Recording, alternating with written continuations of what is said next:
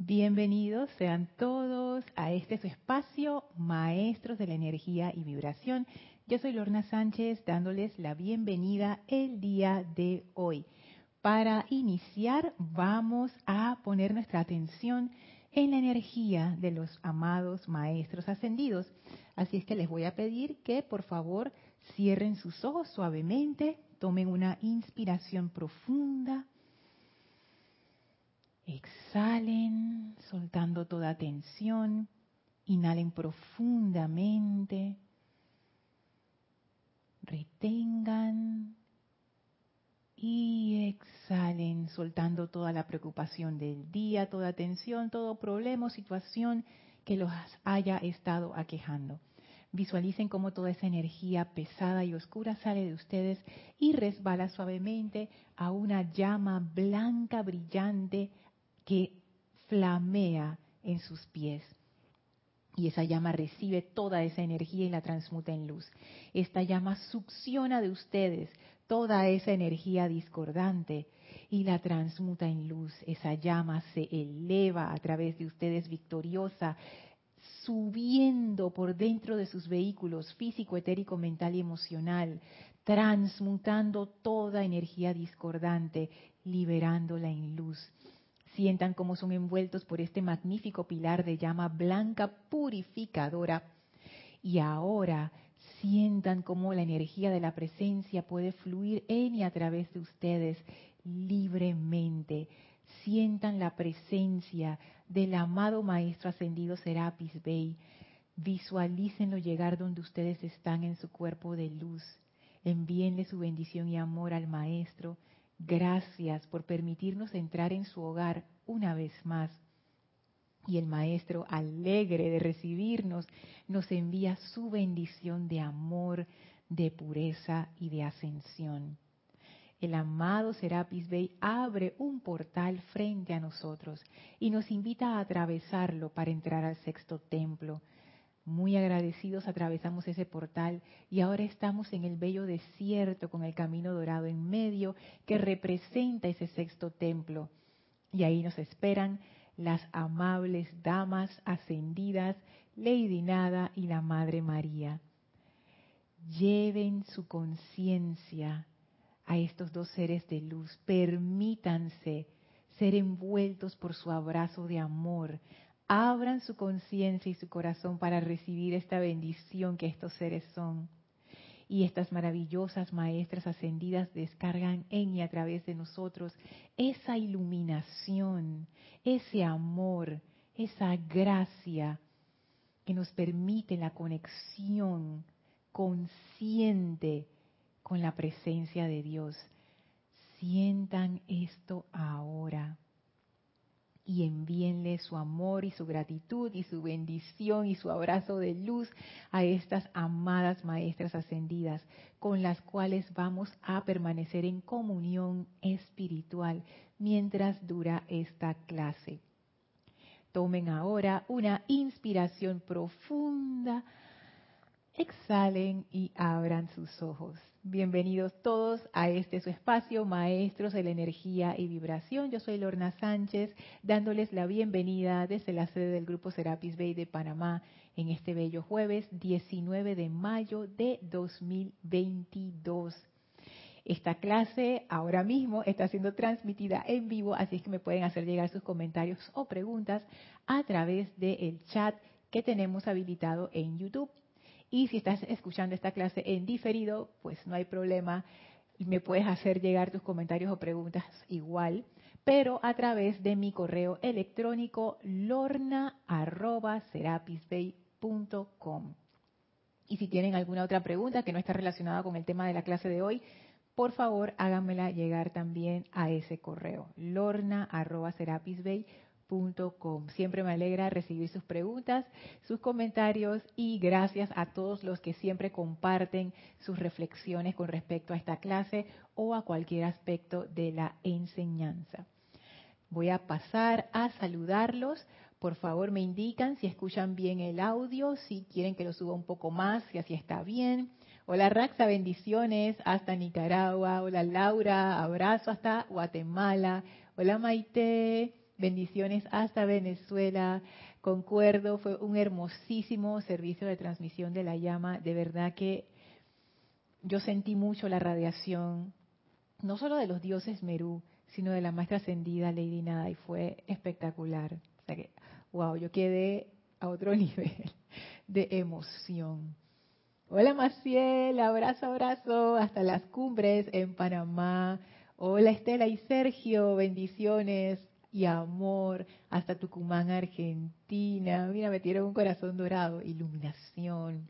Y Caridad también, ¿ve? Hola Caridad, saludos hasta Miami, abrazo. Hola Diana, también con corazón dorado. Ah, pero por la llama triple, pero cosas doradas también. Oye, están todos sintonizados con esa radiación del templo de la iluminación. Hola Diana, saludos hasta Bogotá, Colombia. Hola Maricruz, bendiciones. Hasta Madrid, España. Y no sé cómo haces para estar despierta a esta hora, allá en Madrid. Hola Rosaura, saludos y abrazos hasta Panamá. Hola Virginia, bendiciones hasta Costa Rica. Hola Naila, saludos y amor hasta San José, Costa Rica. Dice Rosaura, si es un poco, si es posible, un poco más de volumen, por favor. Ok, voy a subir un poquillo más a ver si ahí me escuchan un poco mejor. Creo que sí. Voy a subir más. Creo que ahí está bien. Bueno, me avisa Rosaura, si todavía quieres que le suba un poquito más, creo que le puedo subir. Hola Marian, saludos hasta Santo Domingo. Dice muy bueno el STL el domingo pasado, es que fue espectacular, espectacular esa radiación de Lady Nada. Y yo creo que em, a nosotros como que nos como que nos conectamos más. Bueno, estoy hablando por ustedes, pero me atrevo a incluirlos porque semana tras semana, transitando por este templo, bajo la radiación de Lady Nada y entonces nos las encontramos en el servicio de transmisión de la llama, por favor. estamos como más sintonizados con su radiación, con su enseñanza, con su presencia, con su mensaje. ¡Wow! Espectacular. Dice Naila, audio e imagen impecables. ¡Oh, qué bien! Gracias. Dice Diana un poco más alto. Ok, listo, ya lo subí. Me avisan. Hola Leti, abrazos y amor hasta Dallas, Texas. Ay, corazón oro rubí de Lady. Hola Yami, saludos y bendiciones hasta Panamá. Gracias a todos. Y porfa me avisan si ahora el audio está mejor, si lo subo un poco más, si estamos bien. Así es que bueno, si de verdad que después de haber hecho ese, ese participado en ese servicio de transmisión de la llama, wow, vamos a ver cómo queda esa energía de la iluminación metida en estas clases, porque siempre pasa en el templo anterior, que era el templo de la resurrección, fíjense, todavía estamos viendo una enseñanza de la madre, de la amada Madre María, del diario del Puente a la Libertad, Madre María, precisamente porque Kira lo trajo en una de sus clases relacionadas con el templo de la resurrección, porque ella es una de las jerarcas de ese templo. Y que esta clase que todavía vamos a continuar el día de hoy tiene esa radiación de resurrección. Así es que vamos a ver cómo la radiación de iluminación se va tejiendo en la clase, en los temas que, vamos viendo. Hola Leonardo, saludos hasta Montevideo, Uruguay. A ver, dice Rosaura, creo que un poquito más. Vamos a ver allí si está mejor. Déjenme verificar yo desde acá también. Sí, creo que lo puedo subir un poquitito más. Ya, a ver. Bueno, me van avisando cómo va la cosa. Puedo subir acá también un chiquito más. Ahora sí, vamos a ver qué tal. Yo creo que ahora sí mejoró bastante. Marian, ah, dice Diana, un muy radiante, un muy radiante servicio yo también lo sentí así, radiante es una buena palabra. Yo no sé por qué yo relaciono a los dioses Merú con un aspecto solar, así es que esa palabra describe muy bien, por lo menos como yo me sentí. ¡Ey, Isa! ¡Bendiciones! Abrazos. Hasta Chiriquí, en Panamá. ¡Ay, qué linda, Isa! Dice, bendice. Dice Diana, bellísimo, sí. Bellísimo. Marian dice, yo me esperaba como una movida, pero fue un servicio tan delicado, sutil y suave. Ah, Rosaura dice mucho mejor. Gracias, Rosaura, por estar pendiente, por, a todos por estar pendiente de estas cosas. Y fíjate, Marian, que sí, o sea, yo, mira, y a, mí me pasó, pero no con el transmisión de la llama, sino con, con el sexto templo. Yo no sé qué yo estaba esperando, pero les cuento, de todos los templos que hemos atravesado hasta el momento, el azul, el dorado, el blanco, el rosa, el verde, eh, para mí este ha sido el más difícil.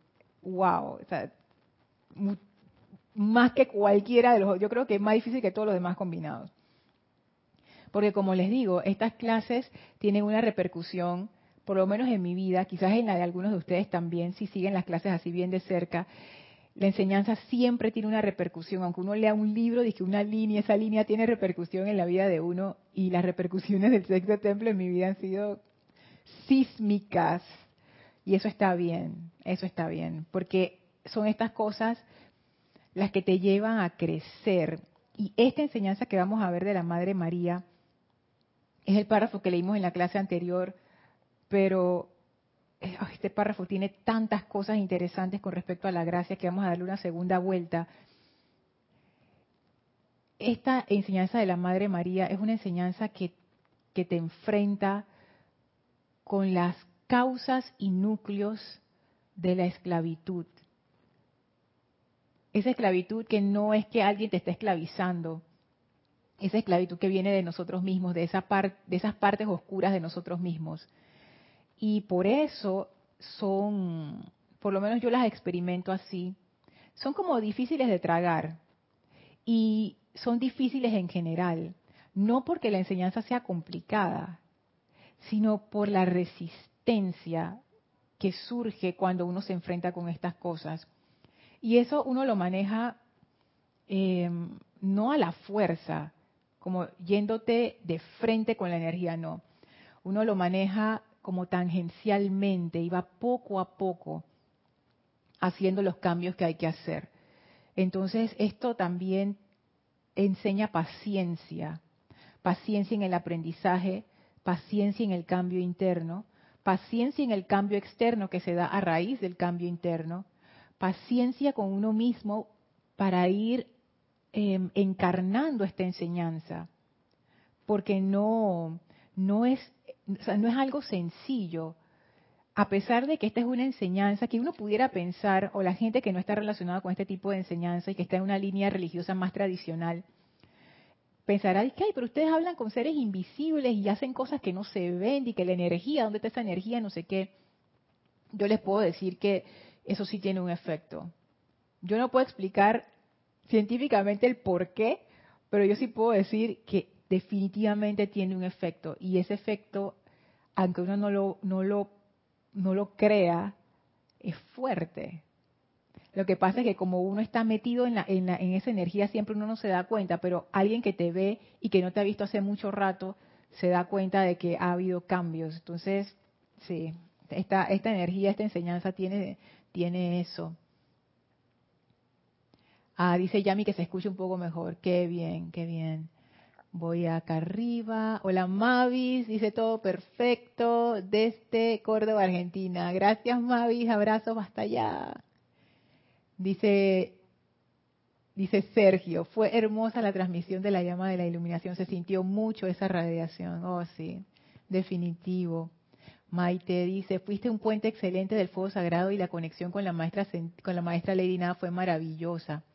Oye, Maite, es que ¿cuánto tiempo llevamos? Ya llevamos varios meses entrando al sexto templo y encontrándonos con Lady Nada. Digo, ya sería el colmo que no, que no hubiéramos podido hacer ese puente. Y no solamente yo, sino el grupo que participó, porque la maestra ascendida Lady Nada, en el grupo Serapis B de Panamá le tenemos muchísimo cariño. O sea, ella es, ella, wow, ella tiene muchos fans aquí, yo soy una de ellas, y es una maestra amada, es una maestra muy amada aquí. Entonces, digo, ah, qué belleza, qué belleza.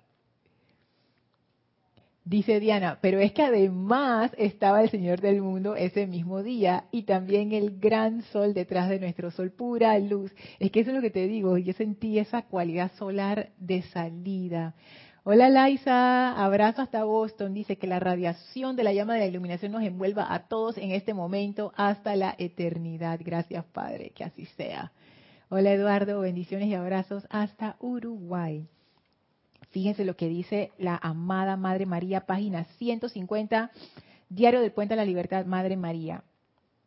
¿Están ustedes permitiéndole a su Cristo interno que actúe o están reteniéndolo tan estrechamente en los confines de su propia inseguridad emocional, de sus conceptos mentales, de sus memorias etéricas y de sus poderes de razonamiento, que a Dios Todopoderoso a través de ustedes no se le permite nacer hoy en esta hora cósmica? Consideren esto sean hombres o mujeres, son ustedes quienes mediante el libre albedrío permiten el segundo nacimiento, la expansión del Cristo viviente a través de sí. De lo contrario, no harán más que cojear toda la distancia hasta llegar a la tumba, habiendo hecho el bien, mas no lo suficiente. Y esa parte de más no lo suficiente, ella lo pone en mayúscula cerrada, que de verdad que es bien estremecedora cuando uno se pone a pensar. Y yo eh, reflexionaba acerca de eso, ¿no? ¿Cuál sería un buen ejemplo para, para ilustrar esto de habiendo hecho el bien, porque no es que uno, según la Madre María, no es que uno estaba y que ya no se fresco haciendo lo que le daba la gana, no, uno sí estaba contribuyendo, pero ella dice, más no lo suficiente. Y se me ocurrió el ejemplo de un avión que va a despegar.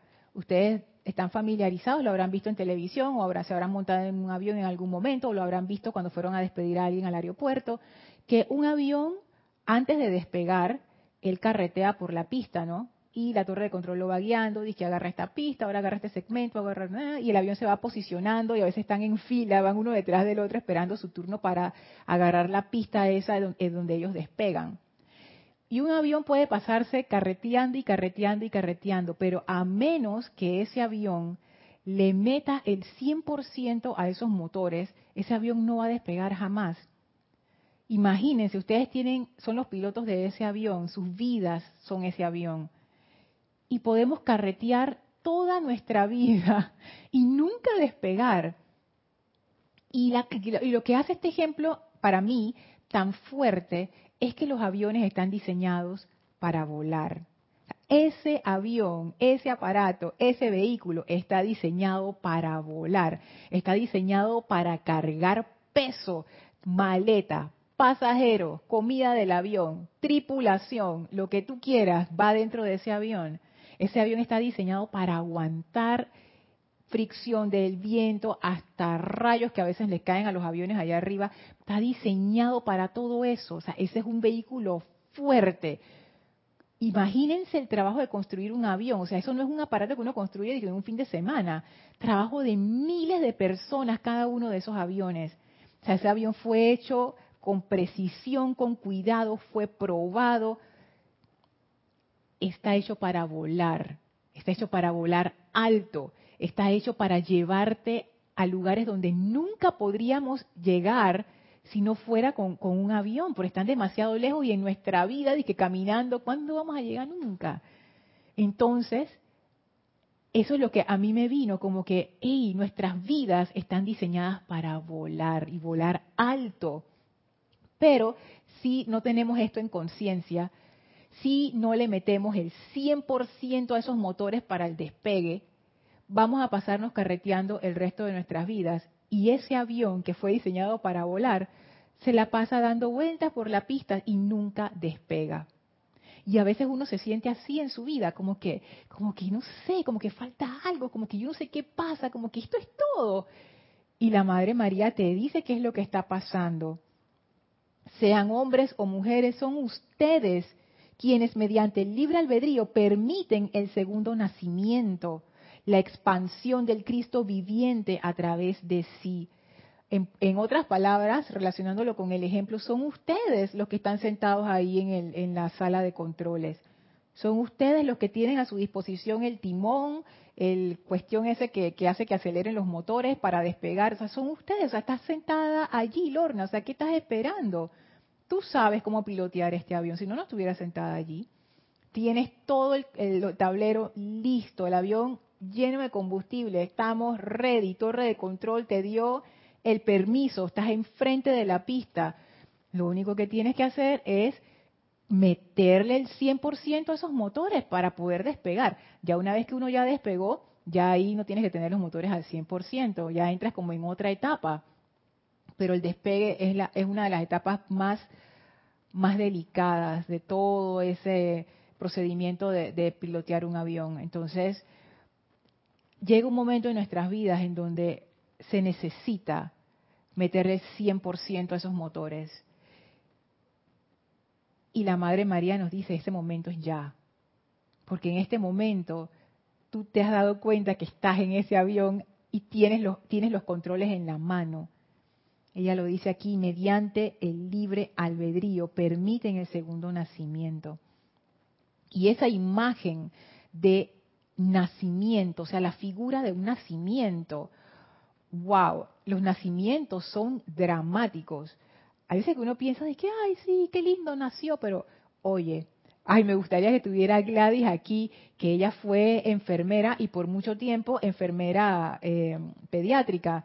Y wow, mi tía también, mi madrina, ella también por muchísimos años hasta que ella se jubiló, también fue enfermera de, de sala pediátrica, no pediátrica, sino los que, ay, se me olvidó los que traen los niños al mundo, pues.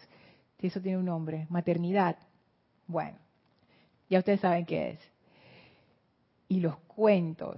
Y también tengo eh, amigas de amigas que han echado cuentos y de verdad que eso, oye, eso es, del nacer es dramático Nacer es dramático, sea por cesárea, sea en medio natural. ¡Wow! Es un antes y un después. Es más, si ustedes ven videos en YouTube, yo estaba viendo hoy de semillas que germinan, estos videos que los ponen en alta velocidad y tú ves a la semillita, después sale la raíz y después sale la planta. Eso es un proceso dramático y me encanta cómo la Madre María lo pone, porque ella dice, permiten el segundo nacimiento. Y cuando se da ese acto de nacer, quiere decir que, por ejemplo, si fuera un pollito, ese pollito rompe el huevo donde está, que tenía todos los nutrientes, y sale al mundo. Si fuera una mariposa, sale de su crisálida, mueve sus alas y empieza a volar. Si es un bebé humano, sale del vientre de la madre y comienza su vida como un ser humano en el mundo. Pero siempre el estado previo al nacimiento queda atrás y ya no es posible volver a ese estado. Y eso es lo dramático. El huevo del pollito se rompió para siempre. La crisálida de la mariposa, no hay forma de, de recomponer eso y nunca podremos regresar al vientre de la madre, de donde nacimos. Es definitivo. ¿Y qué pasa con esa semilla cuando la planta comienza a germinar? ¿Dónde queda la semilla? Y ahora hagámonos esa pregunta. ¿Ese Cristo va a nacer a través de quién? A través de nosotros, de nuestras conciencias no es que se va a formar un cuerpecito nuevo y que ahí hay otra lorna y allá van a ser el Cristo, no. Eso se va a dar a través de mí, por eso que le dicen un segundo nacimiento, porque ya nacimos la primera vez de, de mamá y ahora este segundo nacimiento viene a través de la sustancia de estos vehículos. Y si estos vehículos son como si fueran esa semilla, ese suelo fértil, ¿qué va a pasar cuando ese Cristo empiece a nacer? ¿Dónde va a quedar esa conciencia previa al Cristo?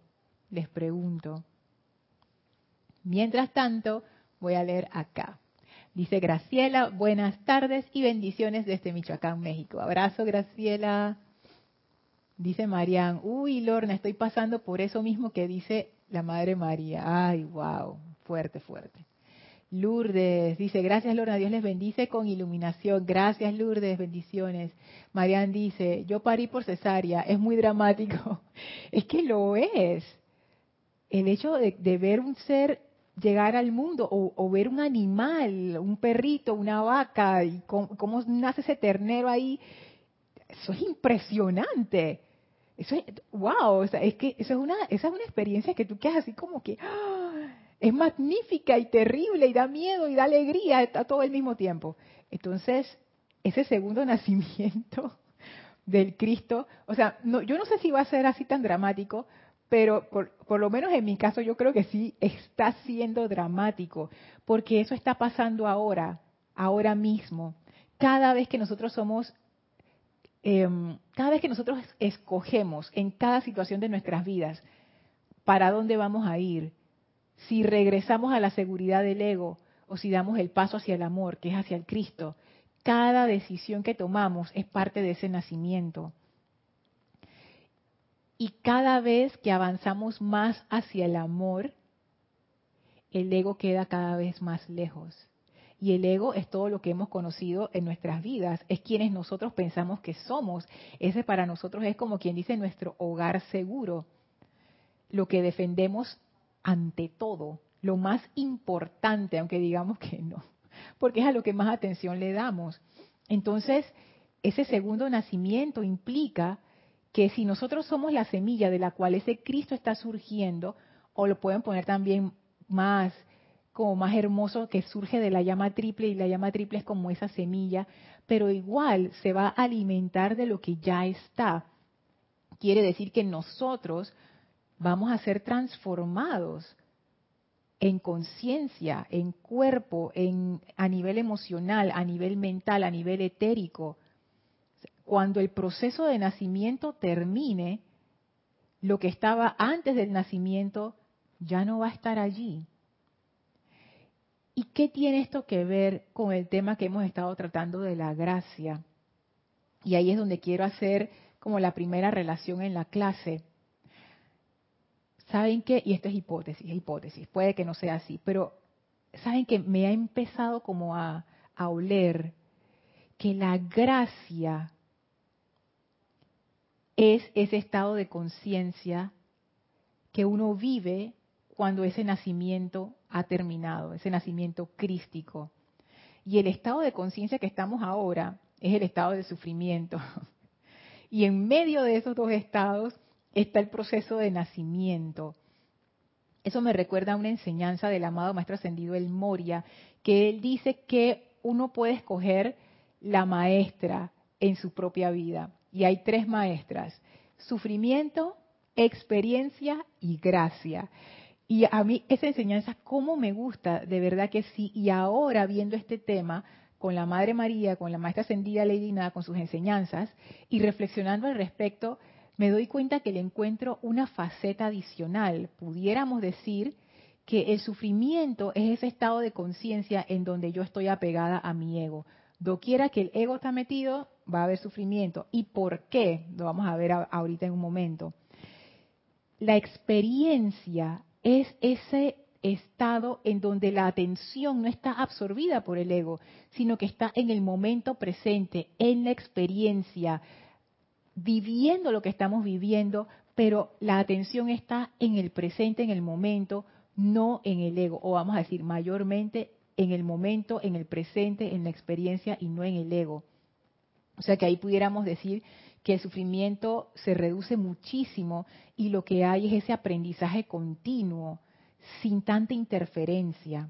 Sin embargo, yo pudiera haber dicho hace, meses atrás dije, wow, ese para mí es el estado ideal, pero el maestro descubre un tercer estado y eso a mí me intriga un montón y el tercer estado es el estado de la gracia. Ese estado de gracia en donde uno está conectado con, con, con la vida, con la presencia una. Y eso, eso me pone a pensar, porque incluso pudiéramos hacer, de hecho, como dos polos. En un extremo tuviéramos, pudiéramos tener la gratificación y en el otro extremo pudiéramos tener la gracia. La razón por la cual yo digo que el sufrimiento viene con el ego es que el ego solamente está por satisfacerse él mismo. el ego solamente está por satisfacer sus propias necesidades. Y eso es como que, como que nos constriñe, nos separa, nos aísla, como que nos vuelve absorbidos en nosotros mismos de una manera que no es constructiva.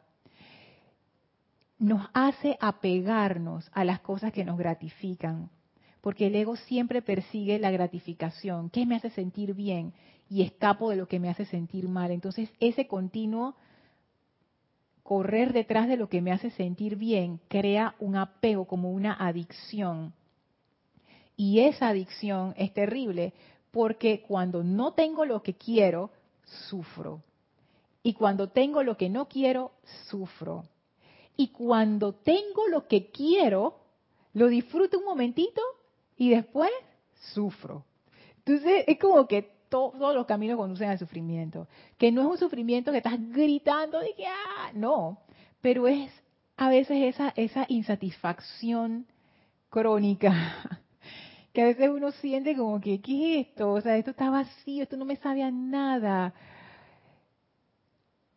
yo siento que a veces uno tiene estos momentos de, de claridad en donde uno realmente ama y después cuando uno regresa a su estado de conciencia normal lleno de ego, uno dice, pero ¿por qué yo no puedo vivir en ese amor siempre? ¿Por qué?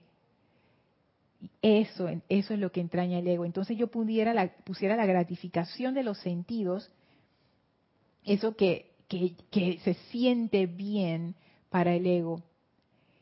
Y ojo, lo que se siente bien para el ego no es lo mismo que decir que es bueno para nosotros. Lo que se siente bien para el ego es lo que hace que su importancia personal crezca. Eso es lo que se siente bien. Todo lo que alimenta mi importancia personal es lo que se siente bien. Ay, Lorna, pero eso no es ni bueno ni saludable. ¿Qué importa?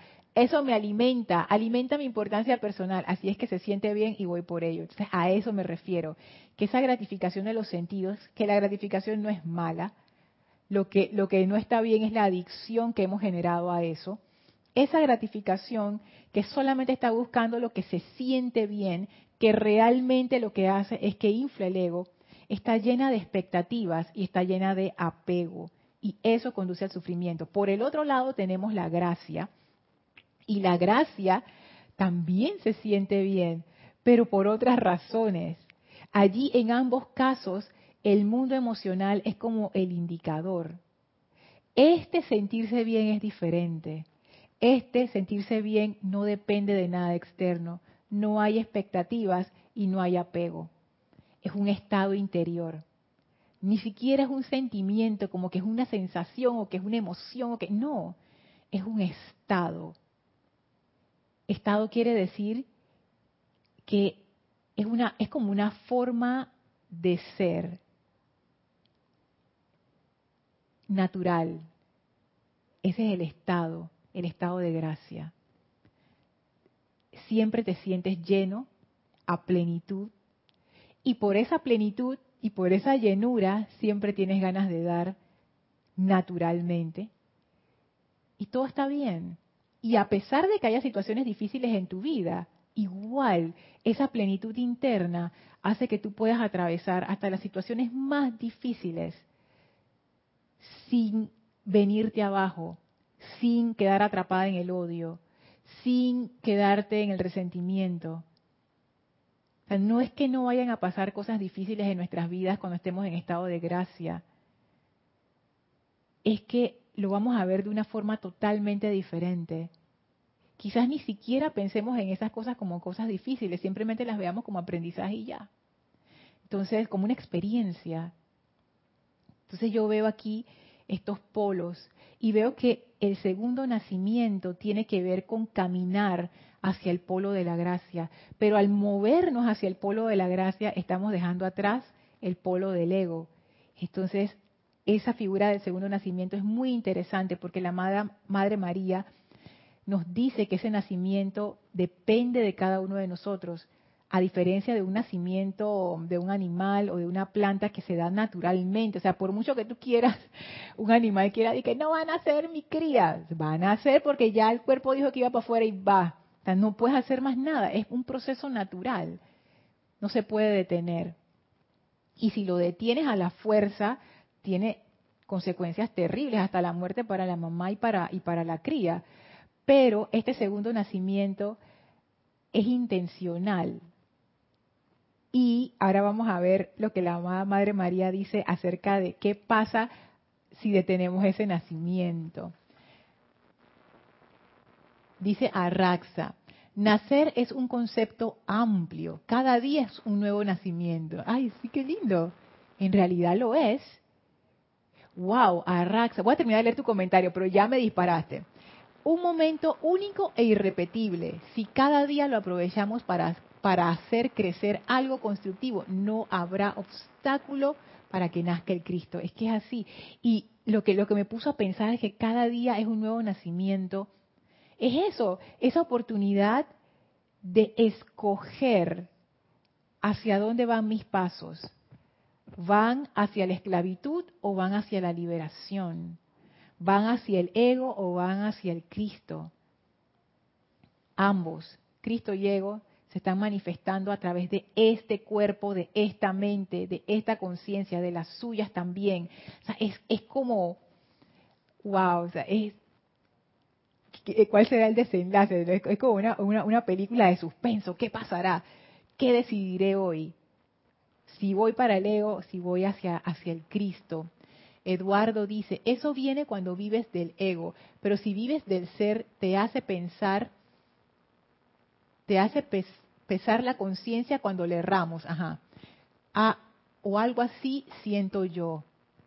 Sí, es que cuando uno ya está más sintonizado con esa energía de la presencia, uno se da cuenta más rápido cuando uno mete la pata. Entonces, la idea allí es cuando, yo me doy cuenta de eso, de una vez hacer la corrección. Llama a Violeta, pedir perdón o invocar la ley del perdón o subsanar la situación de la manera que, sea apropiada.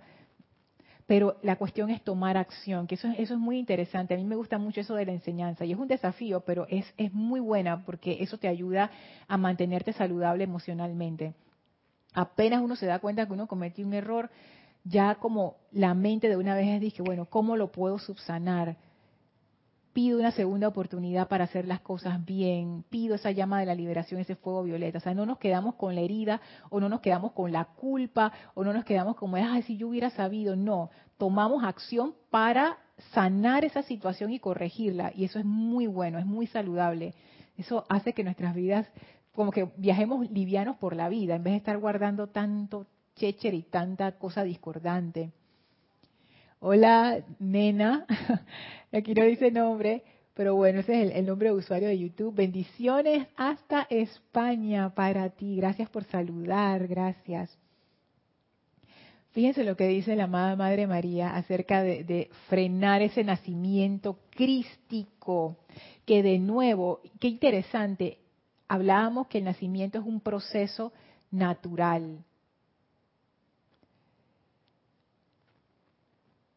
Y si estamos en esta enseñanza, quiere decir que nuestra hora ya llegó. Porque las cosas se dan cuando se tiene que dar. Incluso los bebés prematuros, que, ay, vino antes de tiempo, no, vino en el tiempo que tenía que ser. Por la razón que sea de ese cuerpo físico que lo tenía, algo sucedió y este es el momento. En el mundo natural, las semillas germinan cuando existen las condiciones para germinar, no antes, no después. Y si estamos eh, como dentro de esta radiación, si estamos haciendo esa, esa, esa aplicación para elevar nuestras conciencias, estamos tratando de llevar vidas intencionales, buenas, útiles. Eso para mí es un, es un símbolo de que nuestro momento de nacer llegó. Este es el momento. Ya estamos naciendo. Y cada vez que escogemos al ego, frenamos un poco ese nacimiento. Pero yo me atrevo a decir, me atrevo a decir, me puedo equivocar, pero me atrevo a decir que ese nacimiento es inevitable. uno lo puede frenar, uno puede tratar de que, de que pare, pero yo, yo pienso que estas son fuerzas que están más allá de esta pequeña encarnación humana. Esta fuerza crística ya se está descargando a través de nosotros. No hay nada que el pequeño ser externo puede hacer para detener eso. Puede intentar interferir, pero es como que se le regresa, a ese, esa interferencia se regresa como sufrimiento, entonces no, no tiene ni sentido. Dice la amada Madre María, en la página 150, durante muchos años hemos estado hablando acerca de liberar el poder de Dios para que actúe a través de ustedes. Liberar el poder de Dios. Dios mío, o sea, imagínense eso, el poder de Dios. No di que el poder de fulana de tal, o el poder del presidente, el poder del, magistrado, el poder del el ejecutivo X. No, el poder de Dios, ese poder que los maestros ascendidos representan plenamente. Durante muchos años hemos estado hablando acerca de liberar el poder de Dios para que actúe a través de ustedes. Toda la enseñanza, entonces, según lo que dice la amada Madre María, toda esta enseñanza de este Saint Germain, los primeros libros en adelante, toda esa enseñanza tiene como objetivo liberar el poder de Dios para que actúe, y aquí viene la palabra clave, que tiene que ver con la gracia, para que actúe a través de ustedes. Ese poder no es de nadie. Y que ese poder, yo soy la poderosa, ese poder es mío. Eh, no has entendido, definitivamente.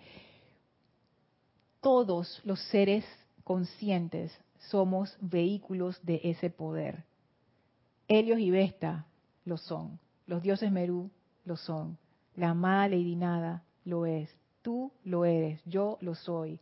Y el perro que anda por allá afuera dando vueltas también.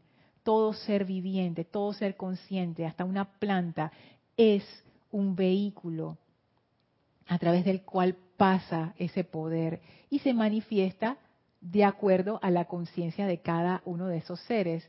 Por supuesto que el poder de Dios a través de Helios y Vesta es, es diferente al poder de Dios a través de mí, pero sigue siendo el poder de Dios. Y esto también recuerden está relacionado con lo que hablamos de la definición de gracia de la misma Madre María. Estás en la página 128 que me encanta, que ella decía, gracia es la capacidad de escuchar al poder de Dios. Y ahí yo me atreví a decir que ese escuchar no solamente es escuchar eh, eh, la palabra exacta, sino es esa actitud receptiva para ser un vehículo a través del cual ese poder puede fluir. O sea que estamos hablando de energía, estamos hablando de poder, estamos hablando de, de esa esencia divina. O sea, Dios es eso para que actúe a través de ustedes. Y ahí está la cuestión. ¿Cómo algo va a fluir a través de mí si yo estoy llena de interferencia? Ya, ya empezó la cuestión. Entonces, es eso. Dice ella, yo misma una y otra vez les he dicho que los mismísimos brazos que utilizan pueden ser los brazos del Cristo interno. Y esa parte a mí me encanta, porque la amada Madre María no ve diferencia. Ella lo que ve es vehículos, poder. Los mismos brazos que yo utilizo todos los días de mi vida para hacer las cosas que yo hago, que generalmente los usa el ego, son los mismos brazos que puede usar ese santo ser crístico, esa presencia, ese poder de Dios. es el mismo vehículo. O sea que el vehículo en sí no es lo importante. Lo importante es qué se está manifestando a través de ese vehículo. Creo que tenía unas notas al respecto. Sí, eso. Y sigue diciendo que cada paso que dan, cada acción, cada palabra pronunciada puede ser, ya sea la personalidad o la expansión del santo ser crístico. Ese santo ser crístico se está encarnando ahora mismo a través de nosotros. Literalmente, bueno, si yo interpreto estas palabras literalmente, eso es. Cuando ella me dice, los brazos, los mismísimos brazos que utilizan pueden ser los brazos de Cristo interno, ¿qué es lo que quiere decir? Que ese Cristo se está yo sé cómo decirlo, como metiendo, encarnando Eso es lo que quiere decir encarnar. Te metes en la carne, este vehículo ya está y esa energía, esa nueva conciencia, porque es como si fuera una nueva conciencia, una conciencia más abarcadora, más amplia, más poderosa, que somos nosotros mismos, pero en una versión superior, con más alcance. Es como si esa versión se estuviera metiendo a través de este vehículo, de este cáliz, de esta copa, para utilizarlo. Es, espectacular. Y sigue diciendo, por Dios, dice la amada Madre María, ¿qué está haciendo el santo ser crístico momificado en estudiantes que tienen tal conocimiento de esta ley, encerrado siglo tras siglo? cada quien esperando el logro de alguna otra persona para exteriorizar la perfección, la sanación, la paz, la pureza o la cualidad que fuese? ¿Qué está haciendo el santo ser crístico momificado en estudiantes? Dice la amada Madre María. Wow. Dice Rosaura, cierto, Lorna, cuando se le permite actuar al Cristo es muy diferente la reacción ante ciertas situaciones. Es, wow, Rosaura, es que lo dices porque lo tienes que haber vivido. Yo lo he experimentado también y es una cosa increíble. Por ejemplo, yo les he puesto este ejemplo antes, perdón por repetir. Hay días, a ustedes les tiene que haber pasado en algún momento, hay días que uno se despierta feliz por ninguna razón. Simplemente te despertaste feliz ese día porque sí. Y ese día te levantas, haces tu desayuno, te bañas, hasta puede que estés hasta silbando o tarareando. Ey, alguien te dice una cosa en la calle, y te importa, tú vas más feliz, no te das cuenta de las cosas feas que están pasando, tú vas escuchando tu música tranquila en el metro, en el bus, en el colectivo, en tu carro, caminando, donde sea. Puede que venga un extraño y te choque y tú dices que, ay, no se preocupe, tranquilo, le abres la puerta a la gente para que entre, porque estás feliz. Porque ese día tu estado de conciencia está vibrando alto y todo, no solamente el cuerpo físico, todo ese vehículo, todos esos vehículos se comportan de una manera totalmente diferente. Tus pensamientos son distintos. Lo que tú sientes es distinto. Lo que recuerdas es distinto. Las palabras que usas son distintas. Los manerismos son diferentes. Hasta la postura cambia. La voz cambia. El brillo en los ojos cambia. Es increíble.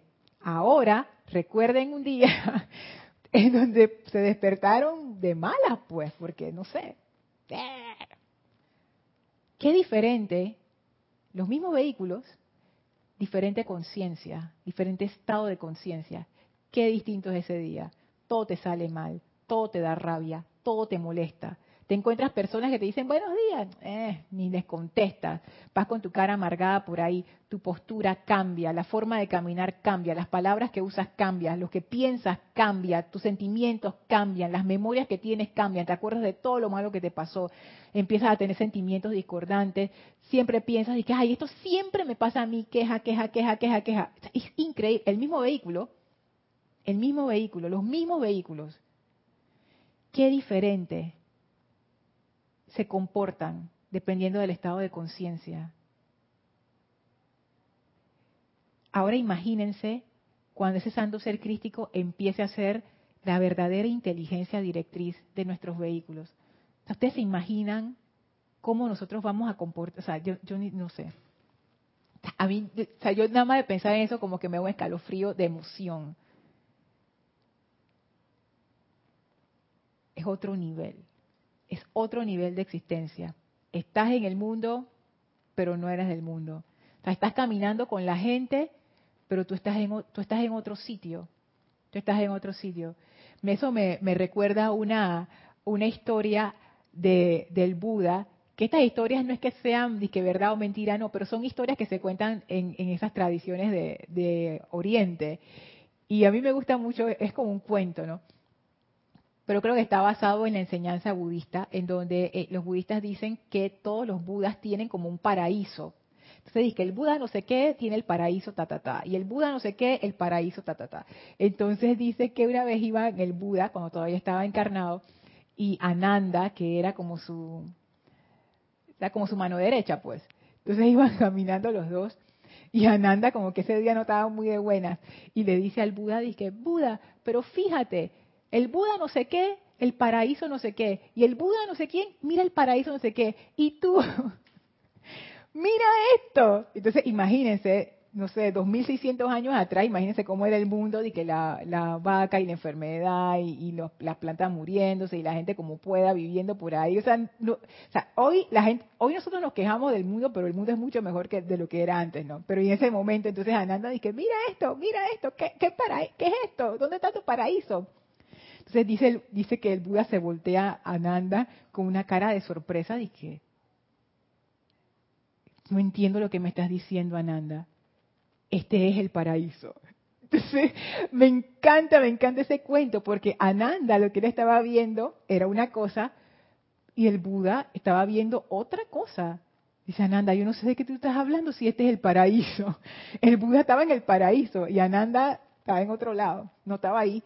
Y, yo siempre me acuerdo de ese cuento y me da risa por eso, porque es la diferencia de estados de conciencia es tan, pero tan marcada la diferencia que literalmente tú puedes estar al lado de una persona, tú estás en un mundo y esa persona está en otro mundo.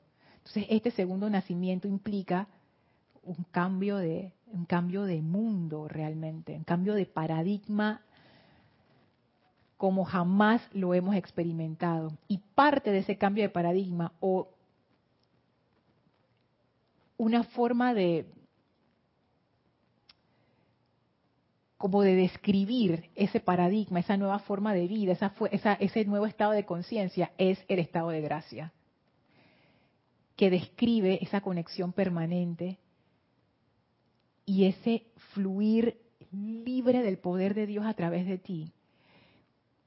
Wow. Wow. Dice Eduardo, ¿cómo Ajá. ¿Cómo llegamos muchos a Serapis Bay? El ser nos llegó a conectar en busca de la enseñanza. Yo los encontré de casualidad por Google. o fue el ser que me guió hacia esta enseñanza maravillosa. Somos elegidos. Ay, sí, es que a veces pasa así, Eduardo. A veces uno pide la presencia, yo necesito una guía y pácata, encuentras las cosas de la manera más, tú sabes, eh, haciendo una búsqueda en Google. Ay, mira esto has hecho miles de búsquedas iguales, nunca te había salido, pero ese día se dan las cuestiones. Y más que elegidos, yo quisiera decir que nosotros elegimos. Nosotros elegimos lo que queremos que sea. Nosotros elegimos dónde ponemos nuestra atención. Nosotros elegimos si el ego o el Cristo. El amor de los maestros está disponible para todo el mundo, para todos sin excepción, esa puerta siempre está abierta. Nosotros elegimos si atravesamos esa puerta o no. Dice Marianne, ay Lord, en estos momentos es mi personalidad, estoy viviendo, estoy viviendo un mar de emociones, y la mía también. ¿A quién tú crees que yo escojo siempre? Casi siempre, 99.99% de las veces, al ego, a la personalidad, a la gratificación de los sentidos. Es cierto, ahora escojo, los escojo menos que antes y cada día los escojo menos que antes, pero todavía forman la mayoría de mi día a día.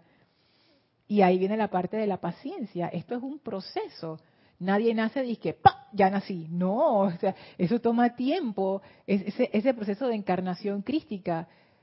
Y no, no es que tome tiempo por tomar tiempo, no es de que en 20 años se va a dar, no es que eso depende de la conciencia, qué tan maleables somos, qué tan flexibles somos, qué tanta interferencia, qué tanta resistencia hay dentro de nosotros. Cuanto menos resistencia, tanto más rápido se da, porque ya está ocurriendo. O sea, esto no es algo que va a ocurrir, esto está ocurriendo ya para nosotros, ya está ocurriendo.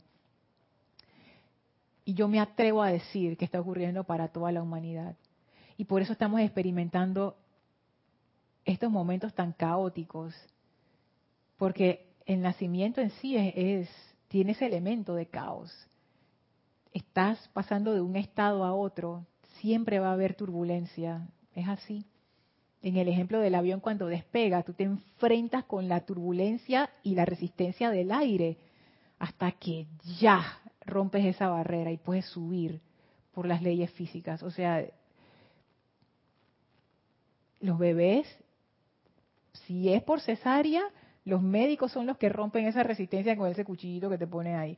Y si es por natural, el mismo bebé va buscando su camino hasta que lo logra. ¡Wow! O sea, eso es fuerte, una semilla, buscando la, buscando la luz, buscando el sol, buscando el alimento, el agua, la lluvia. Nacer es fuerte. Y me gusta esto que, que la amada Madre María pone aquí, que ella contrasta, ¿no? Esto del nacimiento con esta otra imagen, que es una imagen muy fuerte también, que es el Cristo momificado. Yo me puse a buscar la definición de momificado. ¿Saben que momificar es, según la definición del diccionario de la Real Academia Española? Y otros sitios web que me puse a ver por curiosidad. Para momificar algo, ya ese algo es un cadáver. Ya la vida lo dejó es un cadáver. Si uno lo quiere momificar, uno lo que hace es que le quita la humedad a ese cadáver y lo procesa de una manera en que ese cadáver se conserva. Y tú tienes el cadáver ahí y ahí está. Que vamos a conservarlo. Y 100 años después todavía está el cadáver ahí, no se ha regresado a los elementos. Entonces, ¿para qué, para qué nos sirve eso?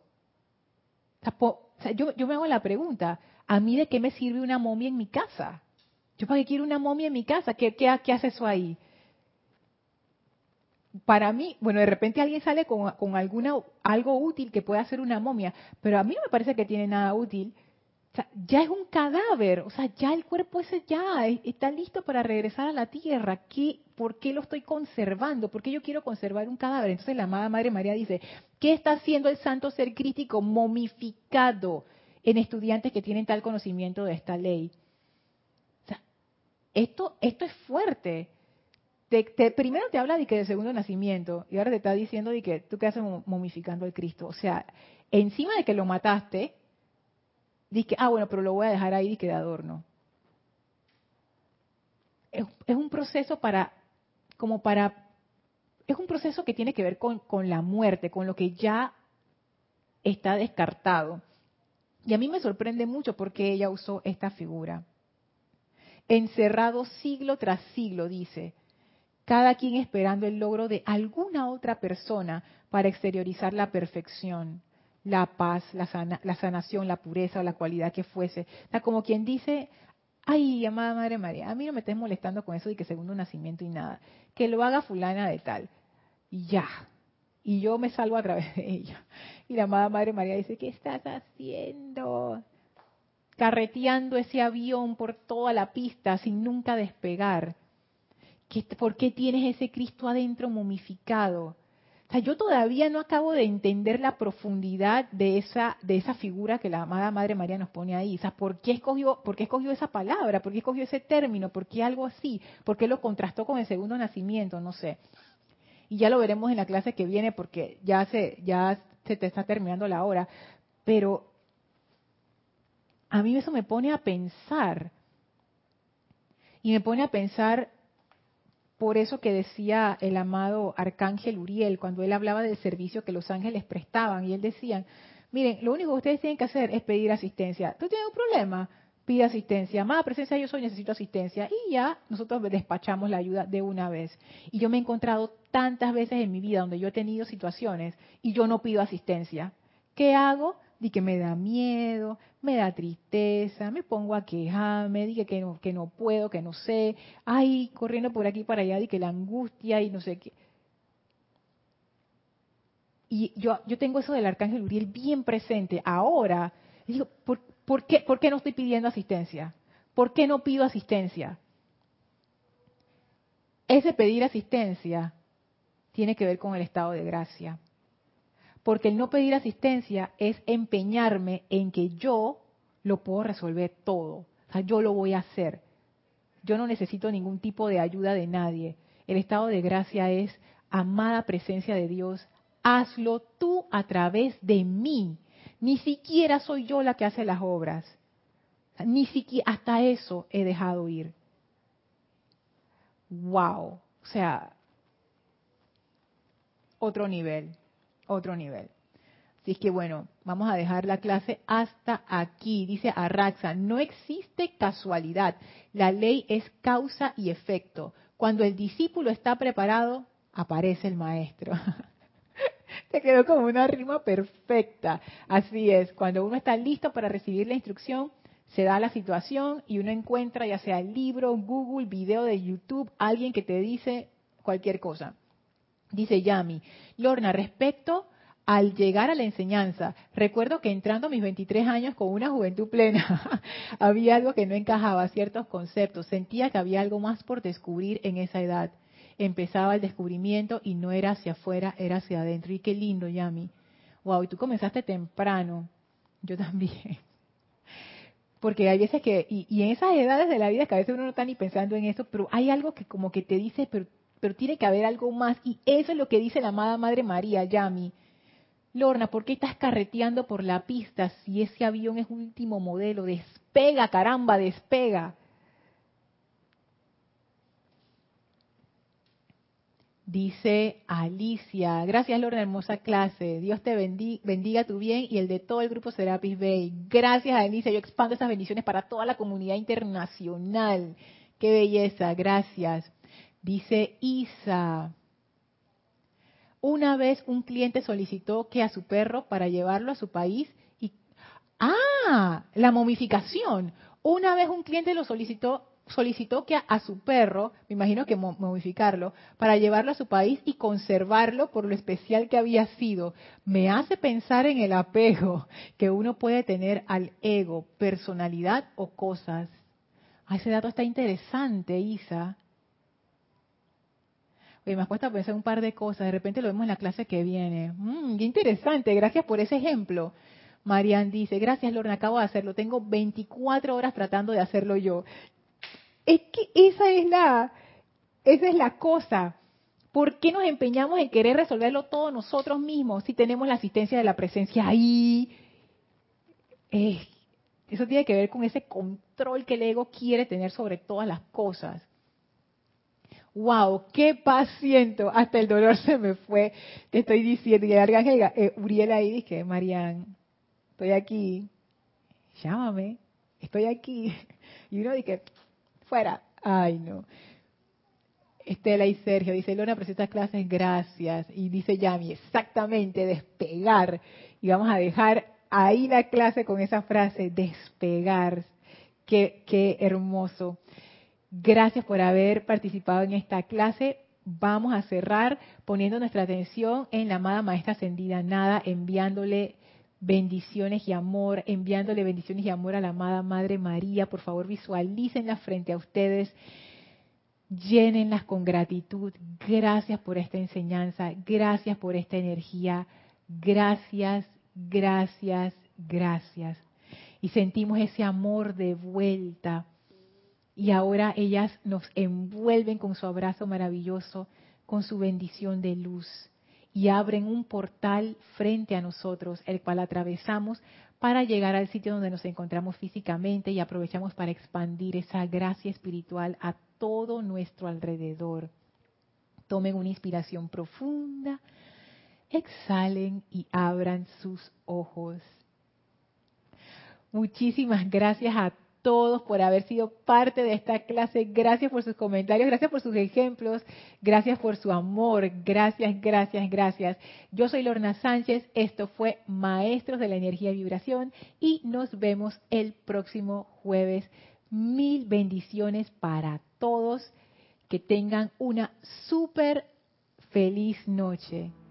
Y para Maricruz, que está en Madrid, un feliz amanecer. Nos vemos.